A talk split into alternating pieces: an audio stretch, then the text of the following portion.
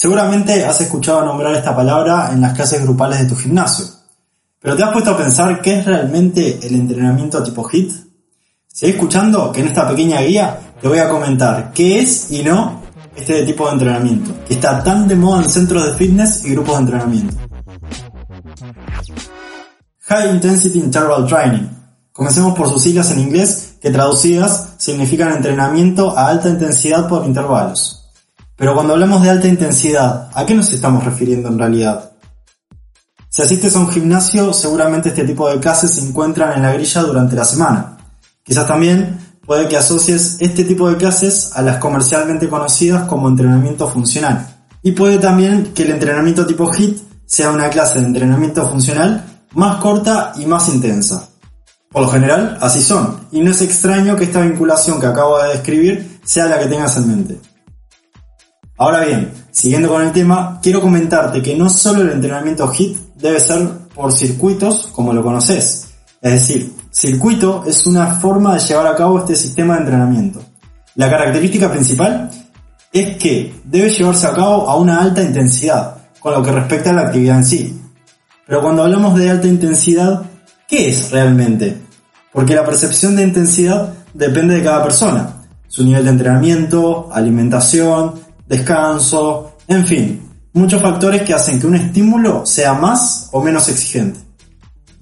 Llevando este concepto a una clase grupal, se intentará llevar a cada alumno a un nivel de exigencia bastante alto, debido también al tiempo en el que se ejecute cada ejercicio.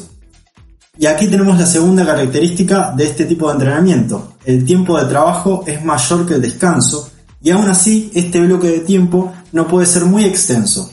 Porque esto, cuando trabajamos a alta intensidad, valga la redundancia, no podremos soportar y mantener esta por mucho tiempo, ya que la fatiga y el estímulo serán muy grandes y difíciles de soportar para el atleta. Esta propuesta es muy utilizada en las clases cortas que se ofrecen en los centros de fitness, y este es uno de los ejemplos que comentaba en el capítulo anterior, el 024, sobre cómo hacer más eficiente tu tiempo para entrenar. Si no lo escuchaste, te invito a hacerlo, ya que ahí encontrarás varios tips que te pueden ayudar a procrastinar menos en, tus entrenamientos. Hago un inciso para comentarte que nos puedes seguir en Entrenante Capacitaciones en Facebook y Instagram. ¿Y por qué seguir estas cuentas? Porque si sos instructor, licenciado, técnico en fitness o preparador físico o simplemente te gustaría formarte en la disciplina que más te gusta, podés encontrar varias propuestas que estamos trayendo todos los meses del exterior, a los mejores ponentes del rubro del fitness y deporte. Así que ya sabes, entrenate capacitaciones en las redes que más usás para enterarte de toda la info que tenemos para vos. Retomamos con el tema. Hoy en día, la práctica del entrenamiento tipo HIT es muy utilizada en el mundo del fitness para la quema de grasas, aunque este es uno de los tantos beneficios que aporta. Podemos nombrar también el aumento de la capacidad cardiorrespiratoria, aumento de VO2 máximo, metabolismo basal, densidad ósea, fuerza y muchos otros más. Todos estos beneficios dependen en mayor o menor medida del tipo de estructura de entrenamiento que se escoja, su programación, disciplina, entre otros. Este entrenamiento nace del mundo del deporte y fue aplicado en disciplinas como el atletismo, el ciclismo, remo, nado, patinaje de velocidad, entre otros, para mejorar componentes aeróbicos y anaeróbicos en los atletas.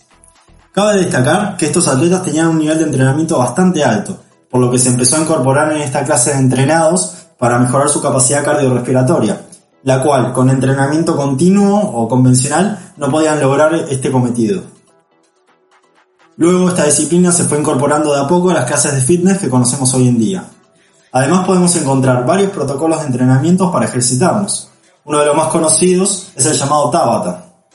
Este consta de realizar 8 series de 20 segundos de trabajo, siempre a la máxima intensidad, por 10 segundos de descanso. Luego podemos encontrar también el famoso circuito de 30 x 30, realizando varias vueltas al mismo. La cantidad de ejercicios, los descansos, los elementos a utilizar y el protocolo a elegir ya depende de la programación del instructor a cargo.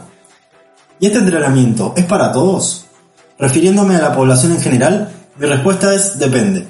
Si hablamos de una persona que tiene cierto tiempo entrenando de forma frecuente y quiere experimentar este tipo de propuesta, bienvenido sea, siempre y cuando ésta se lleve a cabo bajo la responsabilidad de un instructor a cargo que entienda y comprenda las capacidades únicas de cada alumno.